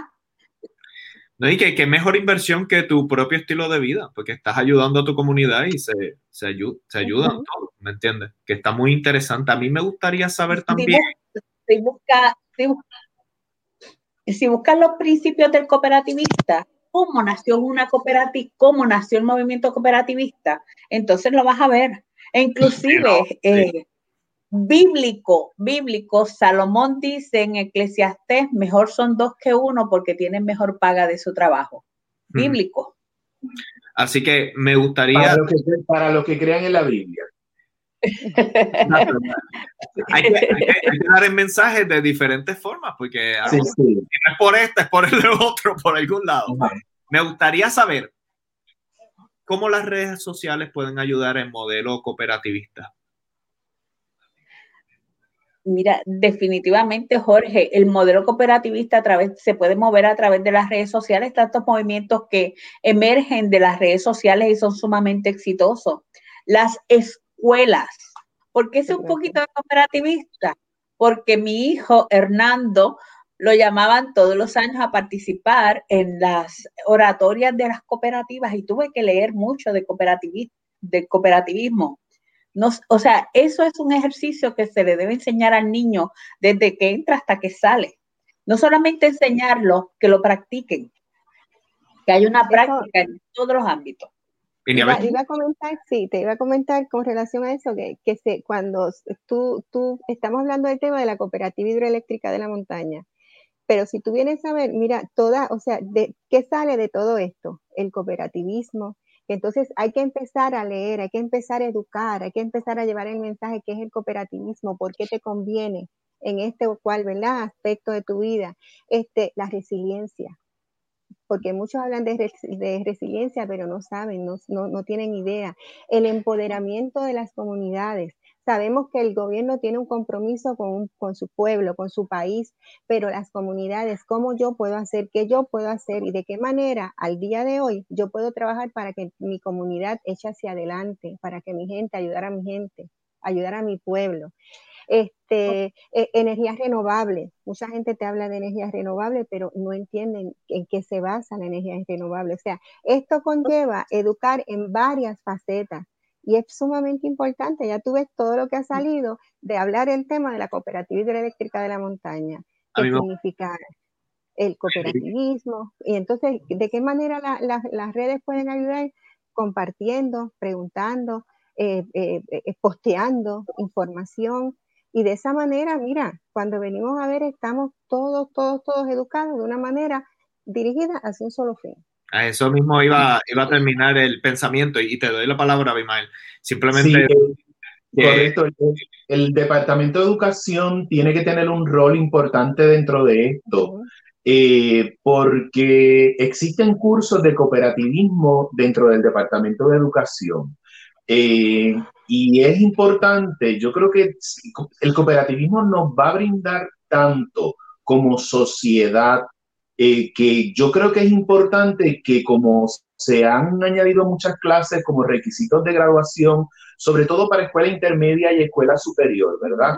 O probablemente quizás a, a nivel de escuela superior, que sea un requisito de graduación, un curso de cooperativismo, no solamente como un curso eh, electivo, que es como están los cursos de, de cooperativismo, sino que fuera un curso eh, requisito de graduación, como llegaron a convertirse los cursos de bellas artes, los cursos de educación física, los cursos de salud, que son necesarios, ¿verdad? Necesitamos eh, a través de, la, de las bellas artes la sensibilidad del ciudadano eh, y son importantes. Necesitamos la salud, necesitamos para nuestro funcionamiento de nuestro cuerpo desde el punto de vista de salud la educación física, pues que se entienda que para nuestro funcionamiento como sociedad también son importantes los cursos de cooperativismo y que se ven no como un curso electivo, sino como parte de los requisitos de graduación. Ahí el Departamento de Educación tiene que cumplir un rol. Y para contestar la pregunta de Jorge, existe en la Liga de Cooperativas de Puerto Rico, existen las cooperativas juveniles. Eh, sería importante eh, nosotros encargarnos de, de, fomentar que esto se siga creando y qué mejor manera que desde la base, que es la educación que yo creo que es la solución a todos los problemas. Ayer estábamos hablando con nuestros invitados sobre el racismo, cómo dentro de eh, los currículos del Departamento de Educación no se trabaja efectivamente eh, con el problema del racismo. Hemos hablado, eh, tuvimos nosotros invitada a Ivana Fred, una activista trans de Puerto Rico, cómo el Departamento de Educación elimina las cartas circulares relacionadas con la educación de, sobre perspectiva de género y todo este tipo de cosas que son importantes porque esa es la base la educación para poder trabajar con todos estos problemas eh, o circunstancias, si no lo queremos ver como problemas que tenemos como país y que tenemos que trabajar para tener una sociedad mejor, más efectiva, más independiente y sobre todo más inclusiva. Yo me uno a las palabras de Abimael en el, en el, el grupo de jóvenes que hay una, una, un grupo juvenil cooperativista en Puerto Rico. Si en algún momento ven este video, pues sí, que le den visibilidad al video. Adicional a eso, eh, me ofrezco como voluntario a ayudar, ya sea por eh, consejo o lo que pueda ayudar desde la distancia, de brindándole mis conocimientos sobre el área digital para visibilizar este, estos mensajes que son necesarios. Sí. Mira, este, ah, ok, Mari, después de, siguiendo esa línea de cooperativismo, a este, ¿sabes que Antulio Parrilla Bonilla eso fue uno de los propulsores y, que protestó mucho por el sistema cooperativista actual en Puerto Rico que quería competir con la banca. Sí, sí. Entonces, si tú compites con la banca, deja de ser cooperativista, porque si tú miras los principios de cooperativismo, son igualdad, este, vamos hacia la equidad, solidaridad, la banca no. O sea, entonces... a descentralizar el, el poder de la banca. Exacto, él siempre criticó el hecho de que el cooperativismo se estaba moviendo y ahora mismo se está moviendo, o sea, eh, va más o menos en paralelo, siempre tiene sus funciones, pero que debería enfocarse en sus principios y sus valores de donde nació, que es la solidaridad, la, la, equidad. La, equidad, exacto. Eh, es, yo creo que ahí es, ahí es donde falla dentro del mismo sistema cooperativista. Pero por eso tenemos que hablar de todos estos temas. sí. Sí, mira, es que, es que pues nos envolvemos tanto hablando de, tantos temas, especialmente obviamente de la cooperativa, pero quisiera eh, aclarar y señalar, eh, señalar con Reacción Unidos por Utuado, que me preguntaste ahorita si, eh, si teníamos, ¿verdad? Tenemos dos personas que están laborando con nosotros ahora mismo, este, pues obviamente trabajando en sí, en, el proyecto. Nosotros participamos en el Big Idea Challenge del Banco Popular hace, yo creo que fueron hace dos años, si mal no recuerdo. En el 18. en el 18, dos años. Y entonces este, tuvimos la oportunidad, pues obviamente, de presentar el proyecto, ¿no? Estaba en pañales, bastante, y nos ganamos un premio especial. O sea, en los premios que ellos, de que ellos tenían, ellos otorgaron sus premios, pero vieron que era tan y tan eh, importante el trabajo que estaba haciendo, ¿verdad? Unidos por Utuado con relación a la cooperativa hidroeléctrica de la montaña, que nos dieron un premio de 150 mil dólares. Genial. También tengo que señalar que comprometidos se le presentó, obviamente, este proyecto y nos dieron una aportación también que con ella pues pudimos contratar tanto coordinadoras solares como coordinadoras de proyectos para hace pues aproximadamente ocho meses o un año. Y ahora Boston Foundation también se le presentó lo que es el proyecto de la cooperativa hidroeléctrica de la montaña, todo lo que esto conlleva y el beneficio ¿verdad? Que, que, trae para nuestras comunidades. Y entonces nos otorgaron también una cantidad de dinero para poder trabajando y llevar el mensaje y poder obviamente pues eh, trabajar con una serie de documentos que son, pues obviamente son costosos. Y de esa manera es que nosotros hemos podido e, evolucionar, pues obviamente unidos por Utuado con, eh, con relación a la cooperativa hidroeléctrica de la montaña. Eso me, lleva, eso me lleva a una pregunta. Voy a tirar la pregunta y quiero también abrirle espacio a la comunidad porque veo otros comentarios. Eh, legalmente, si uno quisiera abrir su cooperativa, volviendo al tema facilitador, obstáculo, o sea, ¿qué, ¿qué, tan difícil es ese proceso desde una perspectiva del papeleo y todo eso? Bueno, yo te voy a contestar aquí, volvemos a lo mismo. Esto es novel, o sea, la cooperativa eléctrica es novel. Somos la primera y tuvimos que romper muchas barreras, eh, gente no entendía, gente no, dentro de, o sea, se firma la ley y como me dijo en una ocasión alguien en el gobierno, firman la ley pero no orientan a los que tienen que trabajarla, a los que tienen que hacerla efectiva. Y eso es parte de lo que ocurre en Puerto Rico. O sea, es cuesta arriba. Pero... Un proceso, un proceso, difícil porque yo, yo creo, ¿verdad? Sin, sin sonar este... Eh, prepotente, no sé si es la palabra que debería usar, pero nosotros mismos hemos tenido que enseñar de qué manera, o sea, qué es una cooperativa eléctrica, de qué manera se puede trabajar esto, que esto no es una cooperativa de ahorro y crédito. Claro. Realmente, porque, por lo, como dice Magia, o sea, esto es algo nuevo para todos nosotros y aún para ellos que te firman una ley o te firman un reglamento y no saben de qué están hablando. Entonces, en el proceso, pues también han, han ido aprendiendo con, con todo esto. Déjeme entonces ahora abrirle espacio a la comunidad. Me dice Erika Malsot, dice la verdadera gobernanza la tiene el pueblo, el deber del gobierno es atender lo que le exige el pueblo. Muy bien.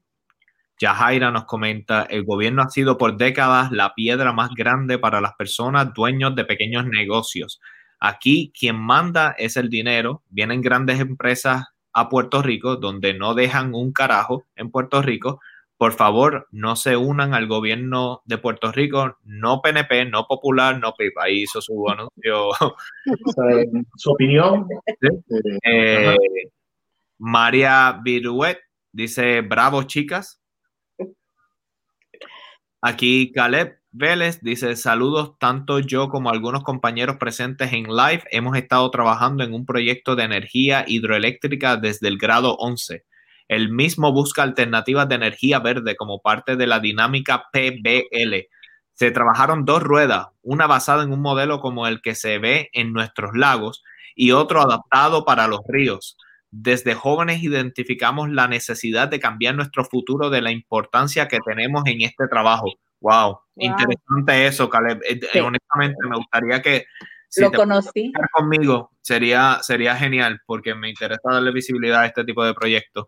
Sí, lo eh, conocimos, lo conocimos, estuvimos con él. Muy interesante. Ya Jaira nos dice, ¿cómo puedo buscar más información? Vivo en California, no porque quiera, sino porque por la necesidad. Quiero regresar a mi isla y trabajar para ella. Ya somos dos. Yo creo que esto lo compartimos. Así que voy a, al próximo comentario y de ahí le pasamos para contestarle a Yajaira. Erika Malsot dice, ¿cómo llevaría la luz a las comunidades? Entiéndase, postes, contadores, etcétera. Esa es una buena pregunta. Así que empecemos con Yajaira y de ahí vamos con Erika. Eh, ¿Cómo desde California, este, no porque quiera, quiero regresar a mi isla y trabajar para ella? ¿Cómo se pudiera dar una dinámica como esa?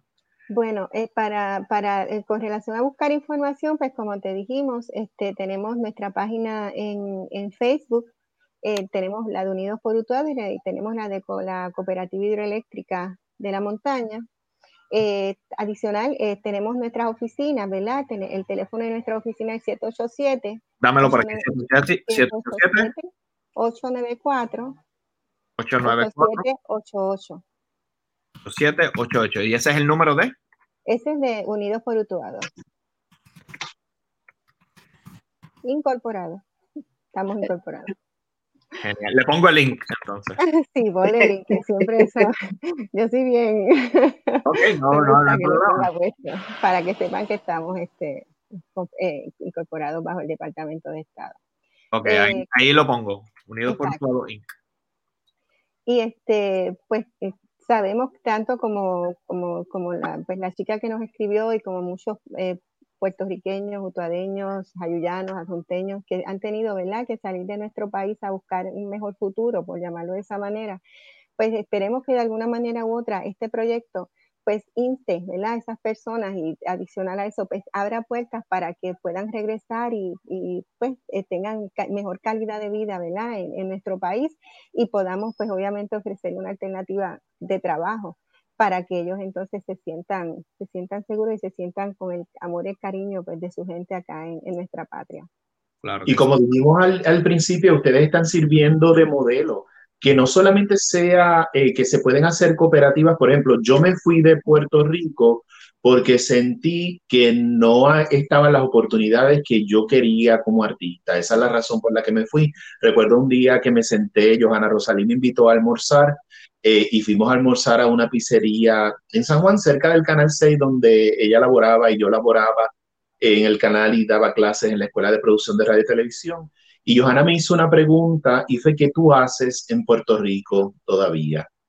Y ella me dijo, eh, las luchas que tú llevas para sacar un proyecto son las mismas luchas que llevas a Cobo Morales, que tiene 80 años y tiene una nominación al Oscar en ese momento, ese fue el último empujoncito que yo necesitaba para decidir moverme a otro lugar a, buscar oportunidades. ¿Qué más hubiese querido yo que estar en mi país haciendo allí para mi gente? Y ahora que escucho y las veo a ustedes como modelo, este, este proyecto de cooperativa podría ser un modelo también para la clase artística puertorriqueña, por solamente mencionar una, ¿verdad? Eh, obviamente, y para contestarle también a, a Yajaira eh, misma, él podría ya buscar probablemente cuáles son sus intereses, cómo le gustaría a ella aportar a Puerto Rico en el caso de ella que quiere eh, regresar. Hay gente que se va y no, no quiere regresar y el que no regresemos a vivir físicamente no significa que no vamos a continuar aportando el país, porque ya lo hemos demostrado que se puede hacer a través de la, de la diáspora.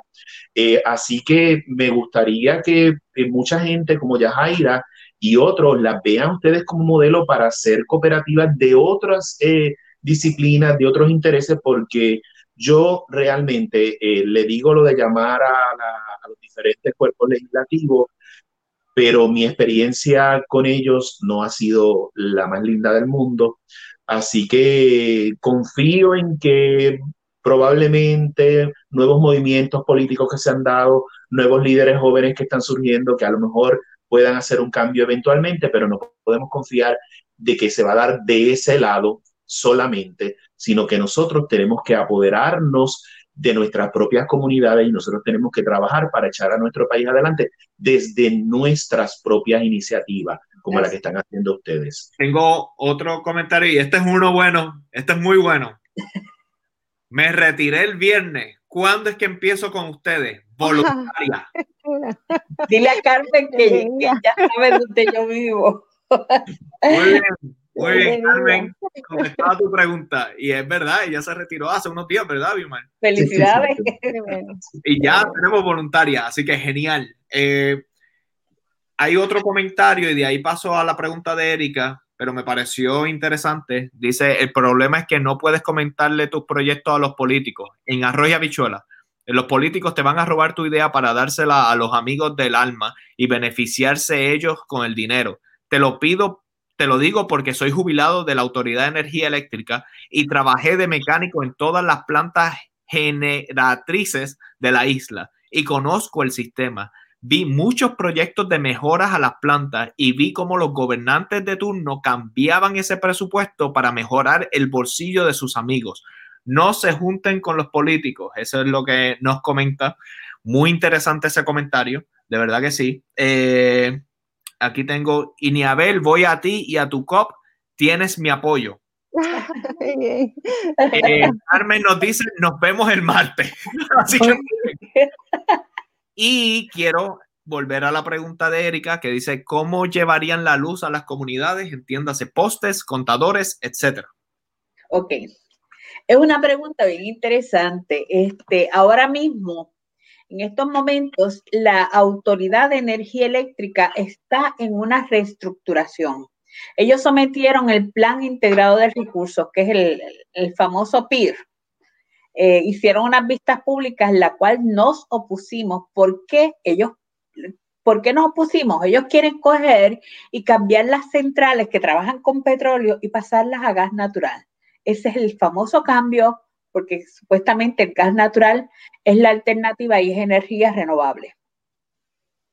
En adición, ellos quieren poner lo que le llaman los pickers, que son unas unidades en, unos distintos centros este, en la isla, por ejemplo, en Jayuya, de eso, que es una unidad enorme, que va a mover un montón de, de va a generar mucha energía con gas natural. Abimael, imagínate un tron de gas natural bajando por la carretera de, de, de, de Jayuya, con una carretera tan accidentada. O sea, es un desprecio nuevamente a la vida de los puertorriqueños, teniendo tantas alternativas renovables. Y tan simple y sencillo hoy salió un artículo de que están mirando la energía nuclear. Hoy en el periódico que me sorprendió muchísimo. Pero contestándole a la pregunta de Erika, estábamos hablando de que la autoridad está en este proceso de reestructuración, lo que le llaman la red. Ahora mismo en Puerto Rico está una, una sola red. Desde, eh, desde Costa Sur envían energía hasta San Juan, o sea, en una sola red. No la fragmentan. Y eso es el problema que hay el, enviar energía de Costa Sur a San Juan, se pierde en ese trayecto mucha energía. Y nosotros queremos descentralizar la red, o sea, hacerla en pequeñas redes. Y mm. este, que eso sería beneficioso, que la energía se produzca cerca de los quienes la consumen. Que si la energía está acá, entonces Exacto. Así, esa es, una, esa es una manera no solo de de ser más justo, sino de abaratar los costos.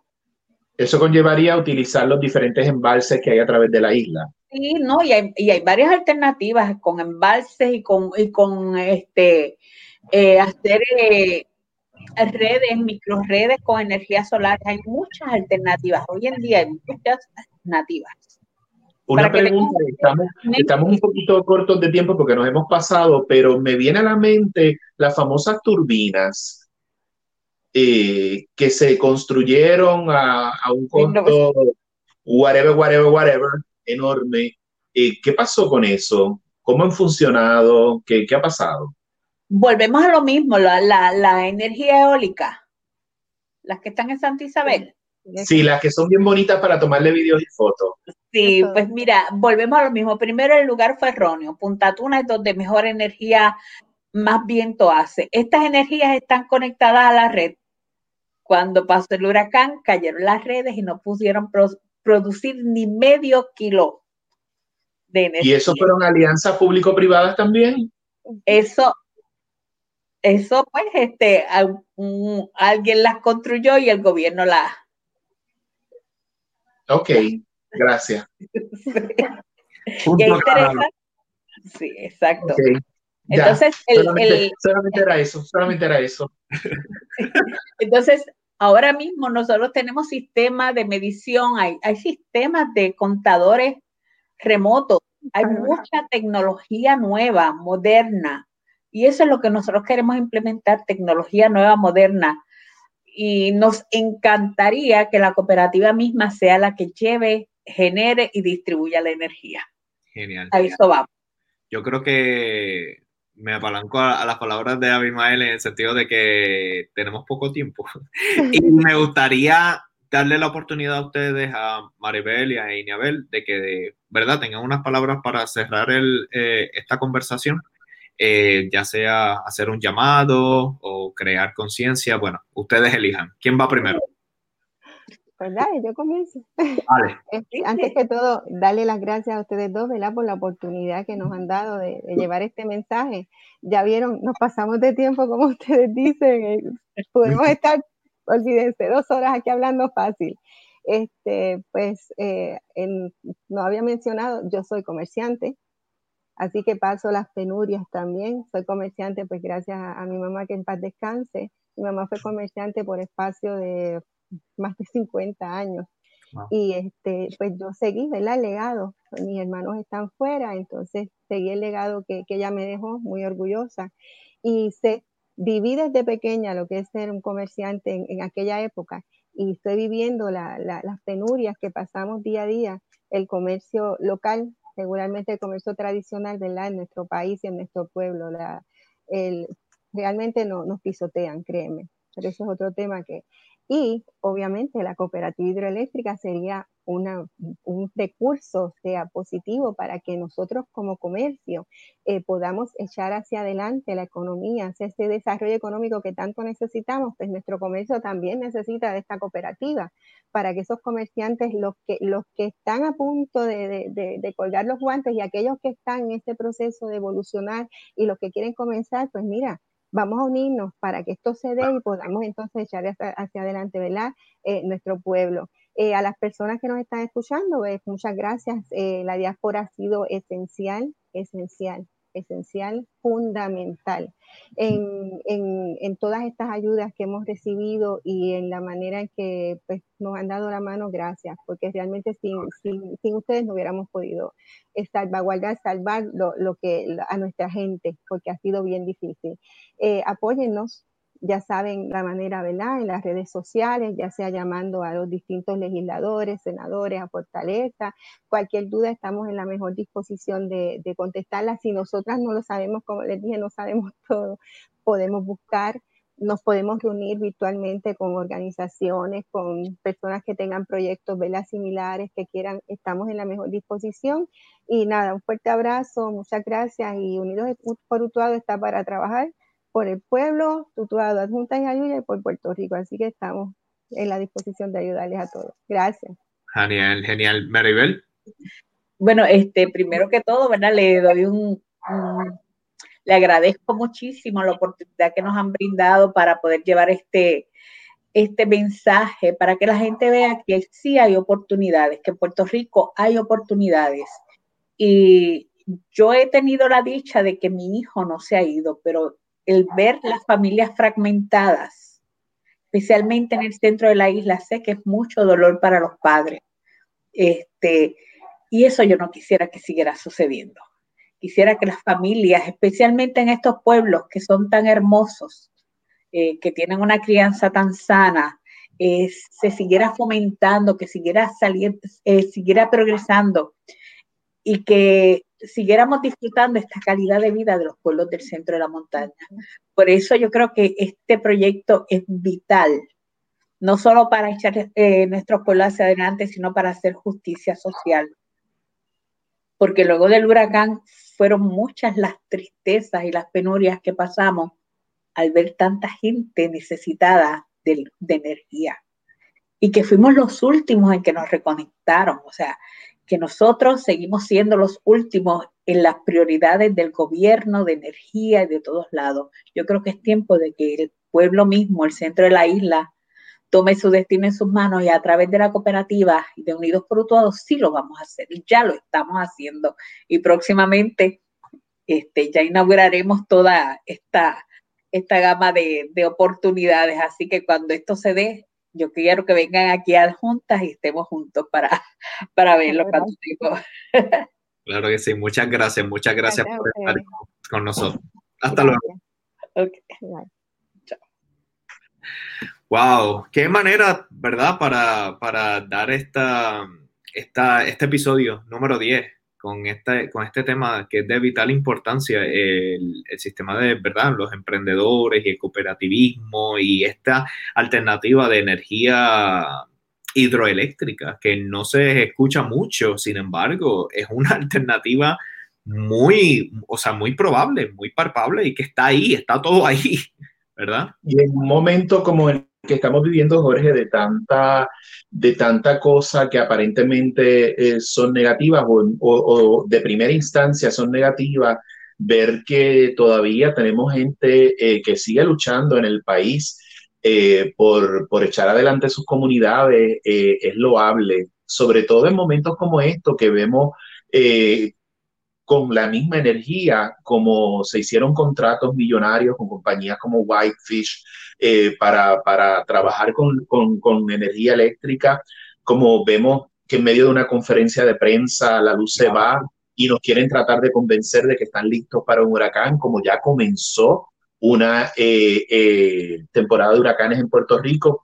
Y sobre todo es importante que nosotros recordemos que de los miles de muertos eh, que se dieron como consecuencia del huracán María, gran parte de ellos fueron por la falta de energía eléctrica y la falta de, los equipos que necesitaban y los mantenimientos de los, de los medicamentos, del tratamiento y todo esto estaba íntimamente relacionado con la falta de energía eléctrica en aquel momento por el pobre funcionamiento de la Autoridad de Energía Eléctrica de Puerto Rico. Así que ver estas alternativas adicionales eh, es, loable y le invito al público que nos sigue a través de las redes sociales y que está viendo este programa, que lo compartan, compartan este programa en sus redes sociales para que la gente conozca el trabajo tan importante que están haciendo en la cooperativa hidroeléctrica de la montaña y sobre todo para que vean, para que no vengan más whitefish, para que no vengan más compañías de esta,